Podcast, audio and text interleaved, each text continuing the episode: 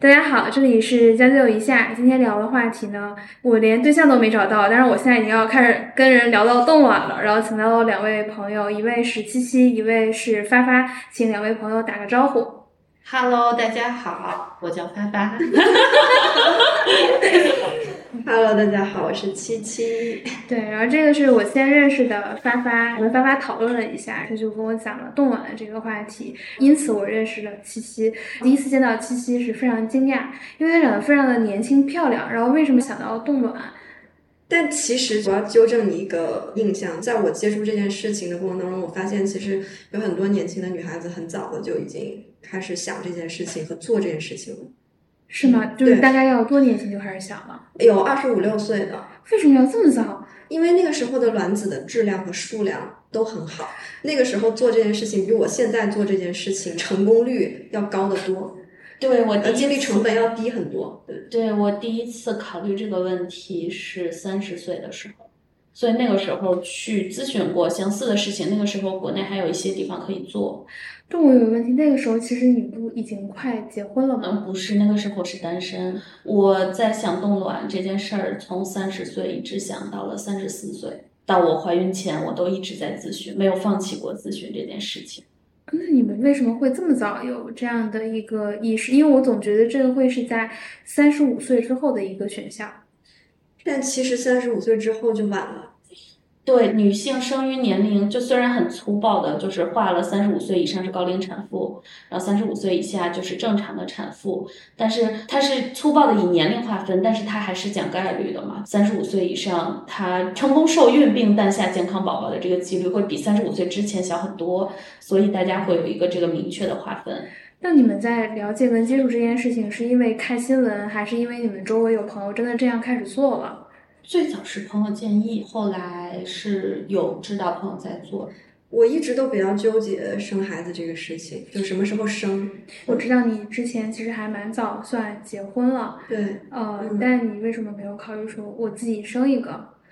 可能因为我事业心比较强吧，就那个时候会觉得，虽然我没有生过，但是我周围的朋友有嘛，你也能看到带孩子的辛苦以及所需要投入的时间、精力，甚至金钱，所以就会觉得，如果我在一个事业的上升期生了孩子之后，我势必要将很多的我的个人的精力和时间投入到这个孩子身上，那我就很难去平衡事业和孩子的这个部分。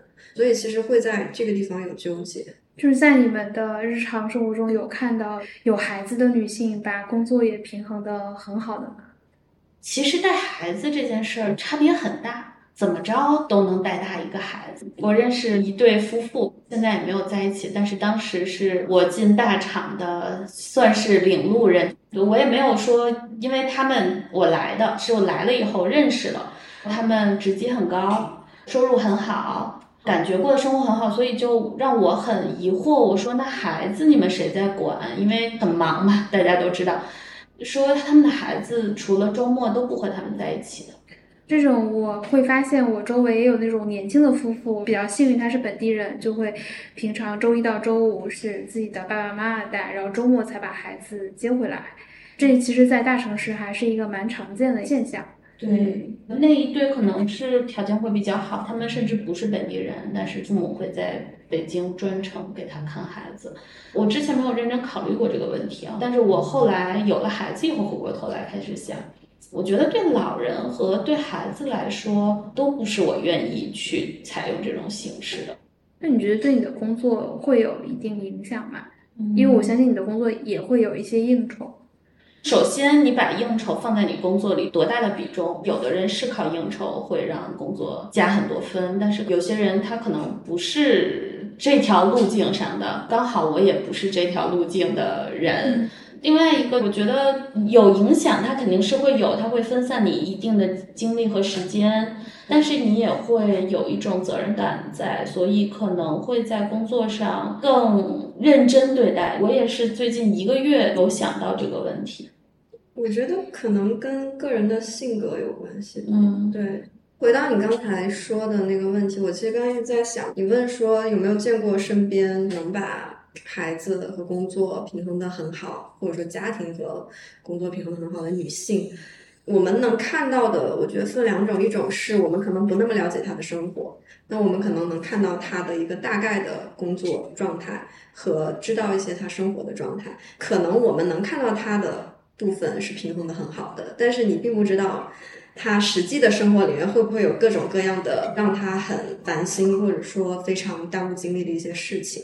我身边会有那种朋友，他本来是有工作的，但是他有了孩子以后。他不放心把孩子交给父母或者说阿姨去带，他必须得自己亲力亲为，因此他就做了三年的全职妈妈。其实我有一些学姐，只要这个人一旦有二胎，他必然不可以有一个全职工作。是有一种说法特别逗，就说那个在北京，如果你有两个孩子，那夫妇二人势必会有一个人要在家。比如说孩子的一些社会活动，孩子需要去完成的一些成果，比如说手工啦、社会实践了什么的。就如果你有两个孩子是老人，就已经没有办法帮你去分担这一部分的东西了。对，只要是两个孩子，我的学姐要不然就是财经院校在卖保险，要不然就是在社区团购，不知道卖学习机还是做什么，几乎没有办法选择一个全职工作。其实我自己在的环境，可能跟你俩的行业其实还稍微有点区隔。我在媒体和互联网行业的时间都还算蛮久的，你们可能在另一种相对比较传统的行业。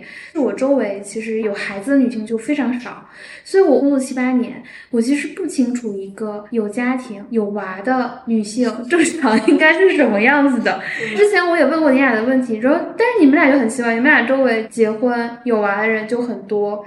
我之前在的环境，大龄单身的女性非常多，所以我永远都没有考虑或者。讨论说有娃的女生是什么样子的？我自己目之所及是两种情况，一种是这两个人是大学或者研究生同学，刚毕业没两年就结婚了，这种比较多；另一种就是工作五年内这个人如果结婚了，那基本上就会很早有娃。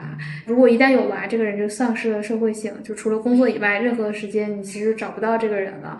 第三种就是一旦你毕业超五年以后，你没有结婚，其实你就会发现这个人的。结婚时间会越来越晚，我周围有很多可能接近四十岁还依然单身的女性，蛮多的。嗯，但是我会发现，我周围的朋友在冻卵这个话题上，其实讨论的还蛮少的。我不知道是不是行业上会有一些差别。应该不会吧？我第一次接触这个明确的信息，还不是这个行业的。那个朋友他是一位男性朋友，他是一个投资行业，所以其实和行业区隔不太。我觉得，我觉得是和人周围的人有没有更关心讨论这个话题。对对，而且有可能你的身边有这样的人，但是你们没有聊过这样的话题。对，所以最一开始他第一次提到这个话题的时候，我就巴拉巴拉跟他说了一堆，发现大家其实一直都在关注这个话题，而且还有一个就是你刚才说到，可能我们周围结婚生娃的女性很多，其实我觉得没有传统行业的人，尤其是影视行业的人，其实大龄单身的人特别多，还挺多的。所以在我来到这种朝九晚五的工作之前。我其实是对这个事情完全没有概念的，因为我也不需要想，我周围也没有这样的人。有一种说法就是，如果你周围的朋友都是单身大龄女青年，你可能就是一直都不会结婚。啊，我现在在想，就是我周围的这个比例，呃，但也还好，也没有特别的高。我觉得可能是因为我之前的这个周围的朋友，个性要强的女性会比较多一点。那其实又再说回这个冻卵，假设想要冻卵，一个人要做什么准备？是不是不同年龄要做的准备是不一样的？在国内合法的冻卵是夫妻二人结婚有准生证，但是他们的身体有问题，没有办法自然受孕，这种情况下是允许冻卵的。对，然后其他的情况都是非法的。既然是必须在自己已婚的情况下去冻卵，但我会觉得有很多冻卵需求的人，他应该是单身大龄女性，她可能短期内没有办法找到一个人生伴侣，但是她其实依然有一个有孩子的愿望。嗯，那这个问题应该怎么解决呢？在目前的国内的话，好像比较难。哦，其实就是暂时没有一个合理的方案来解决这个事情。是的，那岂不是就会陷入到一种生育焦虑当中？是的，就是我有愿望，呃，可以实现，也可以不实现，但是我没有这个能力去实去实现了，这个事儿就会让人很焦虑。对，或者换个说法，就是说我可能没有想好我未来是不是一定要孩子，但是我会希望我有这个权利去选择我能不能要孩子。对，而且现在的女性意识，我觉得跟前几年比，这种独立自主意识要强烈很多。是的，嗯，这种意识越强烈，这种愿望越难以实现，这种痛 苦就会非常深。对，就像你刚才提到说，可能你身边的女性都比较要强，其实要强的人也有生孩子的欲望。因为我从二十三岁想生孩子，原因是我觉得作为一个女性的角色，在这个社会上，可能我要极尽自己的全力去体验我作为一个女性可以体验的生活或者经历，这个对我来说比较重要。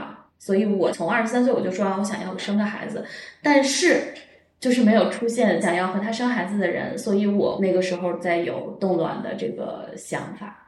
我今天听完之后，我其实还蛮焦虑的，留给我的时间已经不多。但这个事情可以不着急，就是它实现起来也比你想象的快多了。比如说我，所以你一直印象中可能我结婚很久了，没有，我是因为有孩子我才结婚的啊。嗯，这个事情会陷入了一个怪圈。其实你很想要一个孩子，所以你才想要选择去冻卵。但是你会发现，你在没有找到一个想要生孩子的人的情况下，你其实没有机会选择冻卵这件事情。嗯，对对对，然后这个就变成了一个非常无解的问题。所以就像现在我们合法的鼓励的，现在有一些地方试点说，单身女性有顺畅的通道去给孩子上户口，或者单身女性可以作为完整的监护人去履行这个职责。但是我从现在我能理解的狭隘的这个认知里边，我觉得只有一种可能，就是这个女性怀孕了，且不想跟她的生物学上的父亲。有联系，对，或者说不想和他组成家庭，这种情况下，单身女性可以抚育自己的后代。这就陷入一个更尴尬的问题。但其实我会对七七有一个问题，我说实话，七七刚进来的时候，就我问他说为什么想到冻卵，因为他长得真的超年轻。然后我知道他年的时候，我其实是有点惊讶的。可能这个地方也不太好意思啊提，你前面有一段可能并不是一个结果开心的婚姻。嗯，其实你有没有期待说接下来再次走入一段感情当中？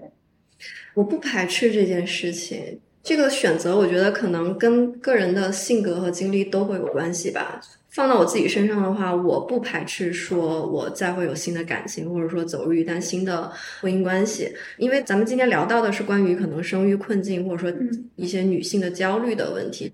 我比较大的焦虑是在于，我其实是到了一个比较尴尬的年纪，然后突然出现了婚姻上的一些变化。那在此之前，我当时的一些想法和观念，经过这个事情之后，其实是有改变的。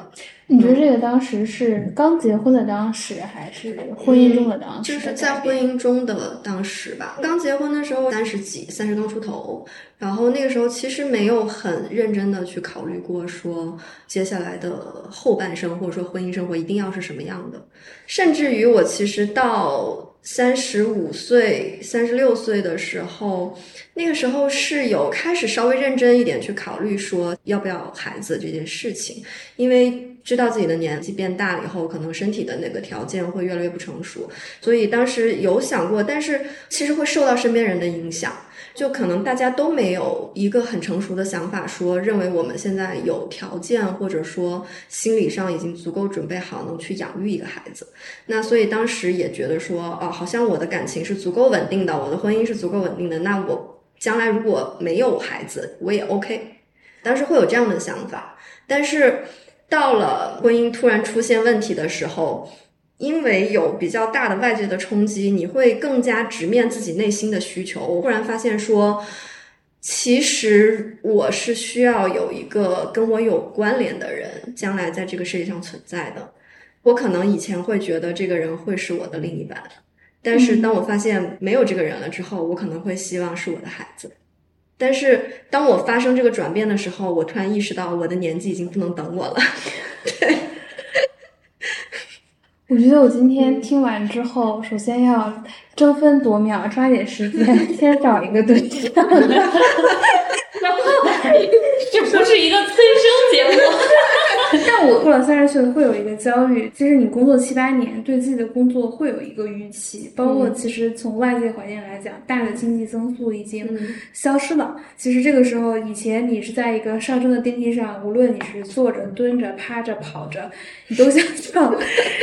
但是你你现在突然之间这电梯有点停了，它可能也会动一动，但是没那么快。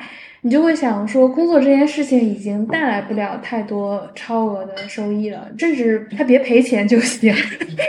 就有时候你就会考虑其他的因素，尤其在面对说你的父母正在苍老，他刚才讲到说唯一联系是孩子嘛，然后我会想到，首先是我的父母，确实我也会有这个焦虑，就是我的父母他一定会有离开的那一天，因为他们相对更加年老。那在这个世界上。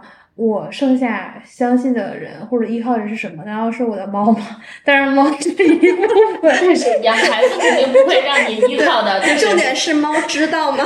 猫可能不知道，它要撑起这个家。那毕竟猫它是一个永远有一两岁智商的人。养孩子这件事情，其实它还是一个充满期待，但是并没有完全指望它。但你也希望有一个人跟你的心灵是更加相通的。所以你还是会对未来有一些期待，嗯，听着就像没有孩子的人说，有孩子的人怎么想？你仔细想啊，在你现在三十岁，你在这三十年之中，你有几刻让你的父母觉得你和他们的心灵是相通的？父母觉得你讲的事情我不懂，你为什么永远不跟我想到一起去？但是父母觉得，那你肯定也不愿意跟他们心灵相通啊。你有心灵相通的时候，你会去找朋友，甚至会去找另一半，你也不会去想，可能是没有什么指望。但是我觉得繁衍，或者说你孕育一个生命，还是体验非常神奇的。我觉得那个是人的本能所在啊。就你刚才聊到那个经济环境的问题啊，工作的这个收益的感受啊什么的。我比较明显的就是二十三岁，我有一个想法，说我要有一个孩子，但是很遥远，我只是想有而已。那你没给自己规划一个实现路径吗？我我一定没有。然后和我想有个包一样。对对，不是 想有包可以随便有啊，想想要孩子不是啊？可能和小时候想，嗯，我将来工作什么样，就是这种遥远的憧憬，可能真的会让我想有一个家庭，或者说想有个孩子的时候，可能是在疫情期间。哦，就那个时候，我会觉得家庭是非常有用的社会单位。嗯，因为疫情期间我一个人在家里关着，在线工作了两个月。那个时候我就觉得啊，哪怕身边有一个人他是傻叉，就是他只要会喘气儿就行。就是真的，我已经标准降到这么低了。我懂，我懂。嗯，对。所以就是我觉得和社会环境或者包括。大家都说生育率降低，其实我觉得疫情期间，我周围如雨后春笋般长出了很多新生的孩子。我觉得，我觉得二胎很多，我甚至周围有朋友三胎。对对对，对，就是在说不是因为疫情的时候大家都被关在家里。我那个时候是认真的，就觉得，因为我之前可能有很稳定的情感关系，但是我依然。呃，想要保有自己的生活空间，我甚至嗯，到三十多岁一个人还不想跟男朋友同居，其实不是特别常见的一种操作啊。哎，但是我突然想到有一个我没问过你的，如果现在再让你选一次，嗯，你会生孩子吗？嗯，他连二十三岁都想要孩子。嗯，你看他犹豫了，他犹豫了。这是一个天天要九点半陪孩子睡觉的一个人。我我觉得这个事儿和孩子的关系没那么大。对，其实是在我刚生完孩子那时候，激素水平还很不稳定嘛。嗯。不管是最近，你也能知道，我一下想不起来，就这一年里边经历过很多可能不好的新闻、国际局势、经济环境。这些大环境带来的可能会遇到，比如说你买一个什么服务，办一个卡啊，或者说找一个中介，你这种长期的费用真的会像别人所说啊被卷跑了。就这种事情，行业突然没了。对对对，就是这个事情，如果发生的多了以后，我会很焦虑。可能原来我不太关注，就我焦虑的点在于我的孩子将来会面对一个什么样的世界，这个是我焦虑的点。我不希望他面对的世界很不好，我甚至还悲观的想，啊，千万不要有一天我会跟我的孩子讲说，妈妈年轻时候那个世界是多么多么好的。因为咱们的长辈都会说，你们现在的生活是多幸福的，我们原来其实还是有一些困难在的。对对 对，但是难道我要跟我的孩子讲我过去活得多么好吗？我特别怕有那一天。当然也是因为我正好处在那个焦虑的，不管是新手妈妈还是自己的激素水平、身体造成的这个原因，所以我有一段时间会很焦虑。他刚才问我那个问题，就是我在想。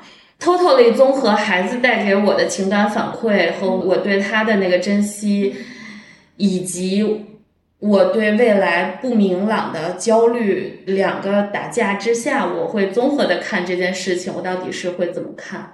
我只能说，我可能不会有之前那么坚定。嗯，我在知道我怀孕的那一刻，我没有想过要不要这个问题，没有考虑过。嗯嗯，我会问这个问题是因为。我身边，嗯，也不多啦。我认识的两个女性朋友，她们都是那种非常能干，然后也非常有责任心，对孩子也是照顾的很周到的这样的人。可是我们会在不经意中聊到，如果她有机会再选择一次，她可能不会要孩子。她跟你的原因还不太一样，她没有想到带孩子的这个过程，就是对，让她可能已经丢掉了很大一部分的自己。这个自己是生活中的自己，还是你觉得职场中都有所有的自己？所有就是包括真的就是我现在会经常翻我的照片，包括你的外貌、你的身体的条件，你和身体互动的时候，你感知你身体的方式，他完全换了一个人。这还是光是关注自身，你跟人的交往。我原来是一个特别混不吝的人，但是我现在其实还是挺女性的。之前我会毫无负担的开一些。颜色玩笑啊，或者说和男同事打成一片，经常出去聚会啊、玩啊、开玩笑，大家都把我当哥们儿。但是现在不是，潜意识还是身体，我不知道是什么给了我作用。我从怀孕那一刻开始，我和大家好像就开始在拉远距离。你会丢掉很多社会角色，包括你刚才说的应酬。当然还好，就是现在的工作位置可能会让你还相对自主的选择，我尽量不要在网上，嗯。但是，如果是常规的这种职场环境里边，其实这个也是会，其实说没有，但是肯定会流失一些机会，嗯。对，而且因为孩子他也是一个在成长的一个过程嘛，所以我看到我的周围的一些朋友，他们其实要付出很大的精力和心血，就是在照顾孩子这件事情上。因为孩子他在很小的阶段，很多事情没有办法去跟他讲道理或者干嘛的。如果本身这个女性，我觉得她自己对自己或者说在养育孩子这个事情上是有一定要求的，那她势必她就要牺牲很多自己的空间。嗯嗯。但是我问这个问题，并不是想要继续说焦虑这件事情，是因为我觉得，也是因为我身边有这样的朋友，其实会让我觉得女性在生育这件事情上所做出的选择，我觉得是非常伟大的。嗯嗯，就这个伟大，不是说我去履行繁衍的这个责任。或者说成为母性角色承担这个角色的这种责任的伟大，而是我觉得他在已经知道说自己可能会面对很多的不确定性，但他仍然选择去生了孩子，或者说他在生完孩子之后，他很坚强的去履行了他所要做的一系列的这样的事情和责任的时候，我觉得本身这个过程就非常的牛逼。是的。我觉得它的难度不亚于任何一项工作，或者说，对，是的，嗯。其实我现在回想我周围的所有的女性的同事、认识的校友，有没有真的把带孩子跟工作平衡的很好的人，在我的周围，我其实是想不到的。对，基本上都是以女性牺牲自己的职业前途。嗯，至少可能五年内的职业前途，可能到孩子到一定年龄的时候，再重新找到一份能够正常上下班的工作。还有一种说法就是，孩子会给你带来好运。有生了孩子的女性，其实她们相对游刃有余，或者说在平衡这件事儿上，也是相对自由的工作环境吧。只能说，可能是我们传统行业的那种女性。有反而生了孩子，他的职业生涯更光明的，有这样的例子。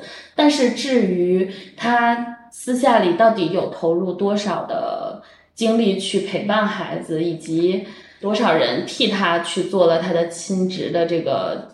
工作对，咱们也不知道，所以有一种说法就是怎么着都能养好一个孩子，但是看你自己想怎么去选择什么样的方式。其实我有一个话题，就是不是本次话题当中，就是以前我跟一个朋友讨论过，就我们会在职场中看到二十多岁、三十多岁的女性，但我们发现看不到四十岁到五十岁之间的女性在大企业里。嗯，也有有。嗯，可能会概率很低，然后职位相对高一些。对，那那些职位不高的女性，不清楚，好像还真是。对，你自己想一下，就是我们的日常工作对接中，肯定是二十多、三十多，但是你没有对接过四十以上，除了那种他可能这家公司的 CEO 以外，这种或者是管理层以上，有一些可能他本身的工作就是要靠经验的积累才能去胜任的，有，但是确实像你说的不多。我觉得可能在传统行业，制片人有可能会有四十多岁的女性比较多，但你看互联网公司，其实除了这种职级很高的女性，但是你会发现普通运营几乎没有，就会有三十五岁危机。但是就越来越沉重了这个话题。但是其实说回来，刚才啊，我觉得哈，那个跟你说，如果再来一次，他可能不会这么选的人，他只是在某个情境里边，基于某种情绪或者什么他说的，或者是哪怕开玩笑。但是其实，我觉得如果是认真让他回答一个问题，甚至会改变现在的结果。对对对对对对对。因为我小时候也会被我妈妈说，我说妈妈，我想要一个弟弟，我妈还说。要你都快后悔了。嗯，我觉得一个孩子，或者说想要一个孩子，对女性的改变还是挺大的。嗯嗯。其实我今天听完，我最大的感受是要抓紧时间。不不不，你最我大，我觉得抓紧时间的第一步是想清楚你究竟想不想要一个孩子。对，我觉得抓紧时间的意义。倒不是说要现在抓紧时间找个对象，或者说怎么样进入下一步，而是我觉得可能抓紧时间，一个是想清楚自己要不要一个孩子，还有可能就是在不断的丰富自己和弄清楚自己想要什么的这个过程。对，我觉得可能这个是更重要的。对，但是这个话题我觉得就讲深了来说的话，其实比较难，因为。我个人会觉得，女性其实弄清楚自己到底想要成为什么样的人，想要过什么样的人生，本身这个就是在过程当中变化的。对，但是我觉得有一个事儿，就是你究竟打不打算要一个孩子是可以决定的。嗯，就像在我三十四岁之前，其实我有一度很长，也是几年吧，有很迷茫的时候。虽然我的生活也很精彩，然后我的时间也很自由，我也很开心，我和朋友们也出去玩耍，大部分时间没有觉得自己孤独。但是我想要孩子，他们不纠结的点在于，他们就不打算要孩子。哎，对，说到这个，其实我发现周围有很多年龄大一点或者跟我差不多的人，他们虽然已经结婚了，但是他们并不打算要孩子。丁克的人，我觉得还蛮多的。对。但是我也没明白，不想要孩子为什么要结婚？之前 我会一直纠结在我怎么才能找到一个结婚的人，以及我能不能结婚这件事儿。最顺利的路径一定是结婚有孩子嘛。但是甚至有一个合心意的男朋友这个步骤我都完成不了。我那时候我记得特别清楚，我跟一个我师姐问她生孩子怎么怎么样，我说经历怎么怎么样，那你都注意点什么？然后问了一堆，她说你打算什么时候要？我说还没男朋友。对，我说那个可能还会比较久。她说你结婚了吗？我说没结呢。她说有男朋友？我说还没。她说那你问我这一堆干嘛？对，其实我之前是一个很拧巴的状态，我很享受单身生活，但是我又想有个孩子。我又很羡慕，其实笃定自己不想要孩子，他们就可以过很开心的生活。嗯，所以那个时候很迷茫吧，就是说我怎么才能省略掉中间的步骤，直接一步一步生成孩子。嗯，对，就其实也有这样的方式，可能就是钱够多的时候就可以。对我又没有这个勇气，说实话还是怂的，不够那个什么。就是还得主流价值观一点，对，我觉得大部分的中国女性可能都不会有这样的冲动，或者说是底气我去。我周围真的有一个嗯大 V 朋友，但是她确实是一个理财头部女性 大 V，就是属于足够有钱的一个类型。嗯然后她在自己的公众号上有写，她嗯其实没有结婚，没有男朋友，然后嗯生了一个孩子，当然是在国外，在国内应该是不合法的。对，我觉得还蛮有勇气，并且他在公开的场合里面有讲这样的一件事情。我觉得这个东西是来自于他有底气，嗯，嗯，对是的，因为我觉得这个底气其实就是物质基础，对。他的物质基础给了他足够的底气。我觉得这个是分层级的，嗯最有底气的人可能就是自己去生了孩子了。对，第二有底气的人就是我没找着，但是我想生，那怎么办呢？我冻个卵吧，我慢慢找，不着急。嗯。最没有底气的可能就是说啊，好焦虑，好焦虑，我要是只生时候抓紧生。他可能会是不同人根据自己实际情况，或哪怕是不是客观情况，是自己认知中的情况做的选择。对，嗯，只能说每个人都有一个自己条件下的最优解。对，是的，其实今天聊完这些，我其实应该早一点考虑这个问题，但我觉得前几年我一直在为自己在一线城市基础生存而苦苦挣扎，嗯终于到了说我在一线城市确实能生存下来，然后要进一步去考虑自己未来的时候，嗯今天一听我发现这些问题真的好多 呀。再想想，哎，自己以前在互联网公司加班的时候，还有很多女生可能身体是不太好的，或者说就经常生病。这些人其实都还没有走入婚姻，或者说那个时候仗着自己比较年轻。当他假设完成了第一步自己工作的初步积累，要考虑到说更稳定的生活、婚姻的时候，那孩子这个问题，第一是工作时间上如何去协调，第二是自己的身体条件是否是允许，然后在这期间还要保证自己的婚姻至少它是一个正常的状态。嗯对，一个女生，因为这是传统观念的路径下嘛，就是现在这个趋势也会让可能社会问题来看会比较头疼，尤其是一线城市，有很多女性就选择了不婚了，她过好自己其实是完全 OK 的，对。那可能以后我们还讲下话题，要再讲一下养老，养养老结伴养老，养老这个这个我只是浅浅的关注过，就是我认识一个，这和你一样大，九三年的，他应该是几年前就开始做一个理财保险，是因为他可以拿到一个将来的养老社区哦，的资格，年年对年金或者类似那种。啊，但是其实这种不一定是保本理财，其实是有一定风险的。嗯，对包括我现在也会看到一些广告，会有一些这种养老社区的宣传，尤其是一些海滨城市。是的，然后我看那种有像海南那种，可能开发了一片海滩、去做一个老年社区，你可以生活，你可以看病，你可以玩儿。嗯，其实我觉得就和大学很像，其实还挺好的。以我肤浅的我有家人住过养老院的经验，这种说实话要有自己的子女经常去看，嗯，才能保证这个老人在这个养老院过我妈也跟我讲过类似的话题，对，因为确实是这样的，。但是他那个养老社区好像不是这样的，他那个房子不是可以正常交易的住宅产权，嗯所以他们就拿来做了养老社区。它就是有点像公寓，你还是以家庭为单位。如果你的家庭就只有你一个人，那就可能你一个人；如果不是，你就住在这个房子里。但是它的配套是所有养老的那些东西嗯啊。所以这种可能还会有管家，或者说有人怎么怎么着，对，其实还是相当于你换了一个更能保障你日常生活的生活环境，对。其实现在社会真的给大家带来了越来越多的选择，同时也带来了越来越多的烦恼。是的，嗯。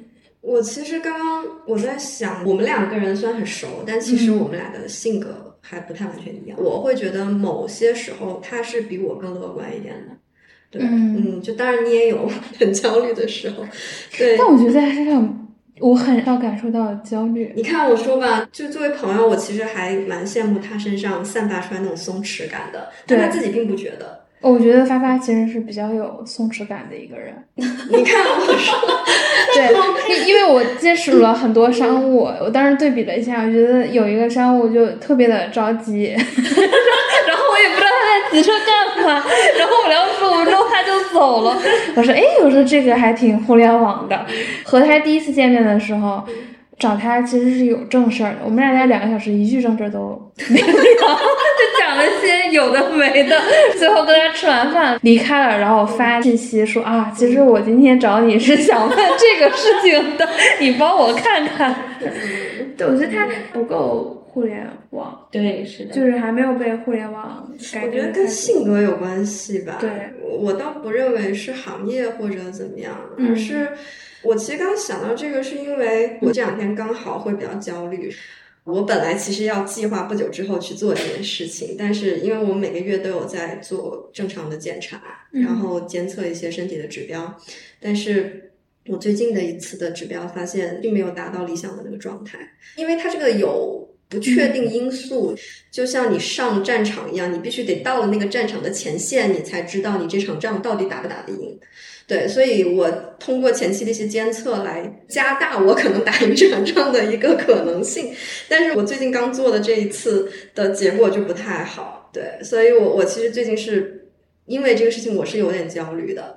就我们俩有的时候会聊天，然后我其实会觉得，我现在也不断的在尝试去找一个跟自己和解的方式吧，因为焦虑的这个东西，它很可能一时半会儿是解决不了的，甚至于可能很长的时间都没有办法解决，对各种各样的问题。嗯，对，所以就在这个过程里面，会尝试说自己去跟自己做一些和解，然后这个和解不一定是一个某个解决问题的方式，它可能更多的是在心理上，或者说是在自己的生活态度上面，我调整我自己，更加轻松的面对这件事情。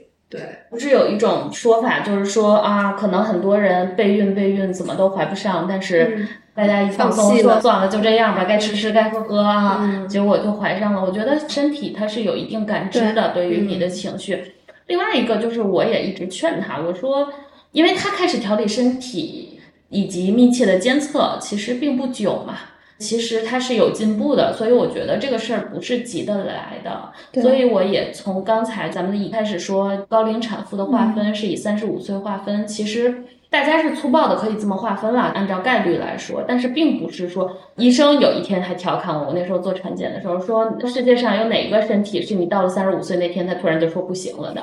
就是它确实是一个概率上，但并不是说你去在这个变好的过程中，你觉得如果在调理，可能年龄会让我的身体对这件事儿来说更弱势一些，但是其实也不一定。它这个事儿并不是和年龄就数字强相关的，是和你身体状态强相关的。嗯，对，所以我刚才正好还记了个笔记，我说也提醒一下大家，生育条件和年龄以及自己认知中的身体条件其实不是强相关的。有的人可能四十多岁，他也很好受孕。其实我小姨就是四十多，对对对对嗯然后有的人可能就年纪轻轻结了婚，然后大家都很正常，甚至去做各种检查，一切指标正常。但是现在就是很多人都没有办法正常怀孕。嗯，嗯对，我觉得他刚才有一个比喻，打一场仗，对，其实这无形中就会把自己的压力变得很大，的感觉这个仗就是要决胜负、定生死，所以 心理压力就会变大很多。其实还是要稍微轻松的心态对的，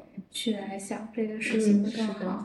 就虽然我们今天讲了很多问题，听起来都是很让人焦虑的，但我们也会发现人生很多问题，就算不解决，把它放在那儿，你会发现，哎，对自己的生活其实也没啥影响。对对对，就是我曾经在少年品尝愁滋味的时候，就觉得自己天天有过不去的坎儿的时候，就曾经有一个人跟我说：“你现在的很多问题可能是年龄能解决的。”我当时心里有点儿愤怒，我觉得你跟我装什么胆呢？但是其实后来过了几年，我觉得是，就很多问题是年龄可以解决的。夏夏跟我讲说，发发是一个曾经有点混不吝的人，其实我是不敢相信的。是吗？对，因为我认识他的时候，他已经是一个 妈妈，就是一个谁还没有点过去呢？但是其实，在妈妈里面，我也不是很正经对，的是的，是的，对，这个我见证了。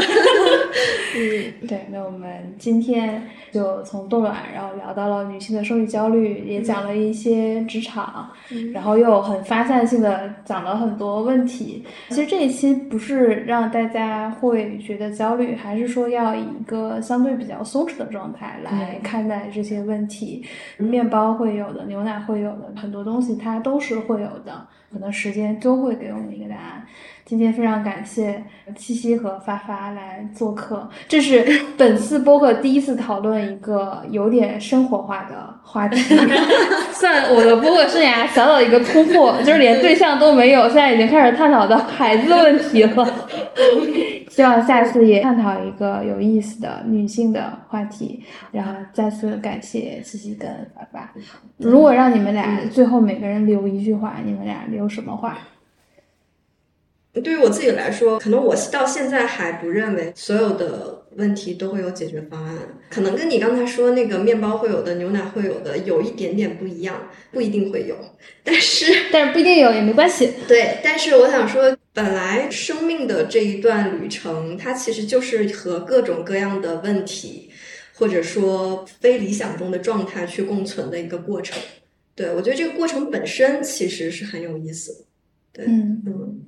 发发，可能因为我是射手座，其实有一种说法就是射手座会把所有的焦虑和那个什么自己去消化掉，可能给别人的印象都是是吗？对，都都是还还挺轻松、挺愉快、挺开心的这么一个状态。所有的焦虑其实大家都有的，而且这期我们也不是为了给大家制造焦虑，让大家清楚其实有可能会面临的一些问题，可能在我们经历中是什么样的，但是。具体的还是要想好自己要做什么样的选择，然后勇敢去做就好了，不要因为七七八八的因素去让自己更焦虑就好了。嗯，好的，那我们这一期就到这里，然后我们下一期将就一下，再见，拜拜，拜拜，相旭，谢谢，拜拜，谢谢。